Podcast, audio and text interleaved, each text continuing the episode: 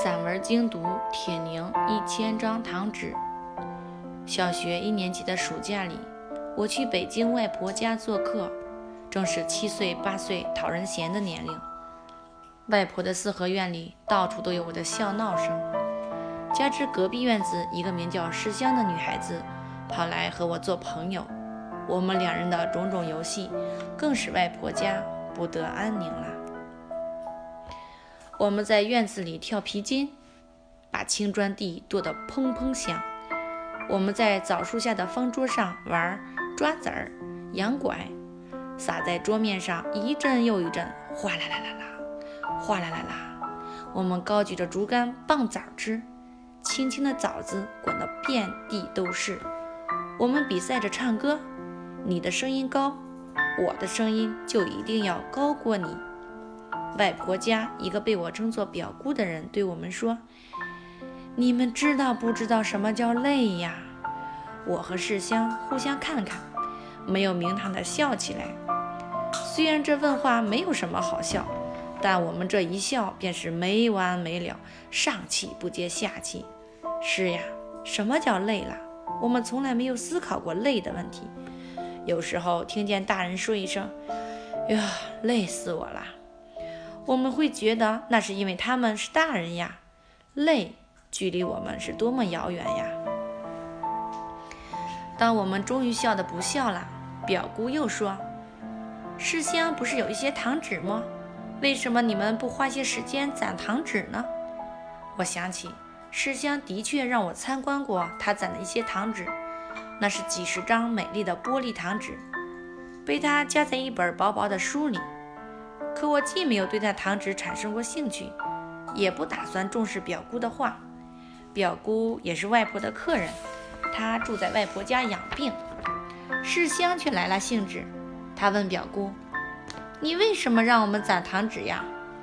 表姑说：“糖纸攒多了可以换好东西，比方说一千张糖纸就能换一只电动狗。”我和世香被表姑的话惊呆了。我们都在百货大楼见过这种新式的玩具，狗肚子里装上电池，一按开关，那毛茸茸的小狗就汪汪叫着向你走来。电动狗也许不会被今天的孩子所稀奇，但在二十多年以前，在中国玩具单调匮乏的时候，表姑的允诺足以使我们激动很久。那该是怎样一笔财富？那该是该是怎样一份快乐？更何况，这财富和快乐将由我们自己的劳动换来呢？我迫不及待地问表姑：“糖纸攒够了，找谁去换狗？”世香则细问表姑关于糖纸的花色都有什么要求。表姑说：“一定要透明玻璃糖纸，每一张都必须平平展展，不能有皱褶。攒够了交给表姑，然后表姑就能给我们电动狗。”一千张糖纸换一只电动狗，我和世香若要一人一只，就需要两千张糖纸。这不是一个小数目，但我们信心百倍。从此，我和世香再也不跳皮筋了，再也不棒枣吃了，再也不抓子了，再也不扯着嗓子比赛唱歌了。外婆的四合院安静如初了。我们已开始寻找糖纸。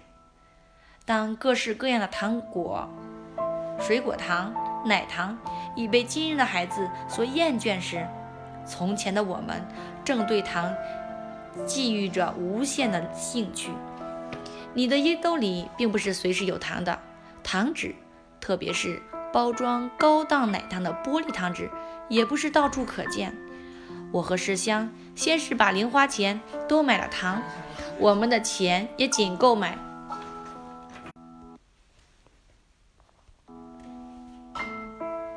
几十块高级奶糖，然后我们突击吃糖，也不顾糖把嗓子齁得生疼。糖纸总算到手了呀！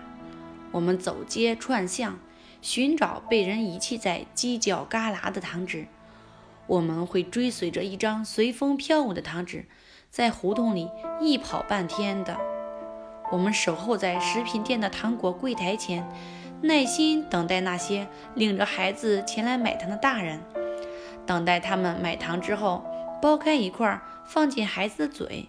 那时，我们会飞速捡起落在地上的糖纸，或是上海太妃，或是奶油咖啡。我们还曾经参加市乡一个亲戚的婚礼，婚礼上那满地糖纸令我们欣喜若狂。我们多么盼望所有的大人都在那些日子里结婚，而所有的婚礼都会邀请我们。我们把那些皱皱巴巴的糖纸带回家，泡在脸盆里，使它们舒展开来，然后一张一张贴在玻璃窗上，等待着它们干后再轻轻揭下来，糖纸平整如新。暑假就要结束了，我和世香每人都终于攒够了一千张糖纸。在一个下午，表姑午睡起来坐着喝茶的时候。我们走到他跟前，献上了两千张糖纸。表姑不解地问我们：“这是干什么？”我们说：“狗呢？我们的电动狗呢？”表姑愣了一下，接着就笑起来，笑得没完没了，上气不接下气。待他笑得不笑了，才擦着笑出的泪花说：“表姑逗着你们玩呢，嫌你们老在院子里闹，不得清静。”世香看了我一眼，眼里满是悲愤和绝望。我觉得还有对我的藐视。毕竟这个逗着我们玩的大人是我的表姑呀。这时我忽然有一种很累的感觉。我初次体味到，大人们常说的累，原本就是胸膛里那颗心的突然加重吧。我和世香拿回我们的糖纸，来到院里。在院子门口，我把我精心打扮过的那一千张纸扔向天空，任它们像彩蝶一样随风飘去。我长大了，在读了许多书、识了许多字之后，每逢看见“欺骗”两个这个词，总是马上联想起“表姑”这个词。两个词是如此紧密的在我意识深处挨着，岁月的流逝也不曾将它们彻底分离。让我相信，大人轻易之间就能够深深伤害孩子，而那深深的伤害会永远的藏进孩子的记忆。孩子是可以批评的，孩子是可以责怪的，但孩子是不可以欺骗的。欺骗本是最深重的伤害。我们已经长大成人，可所有的大人不都是从孩童时代走来吗？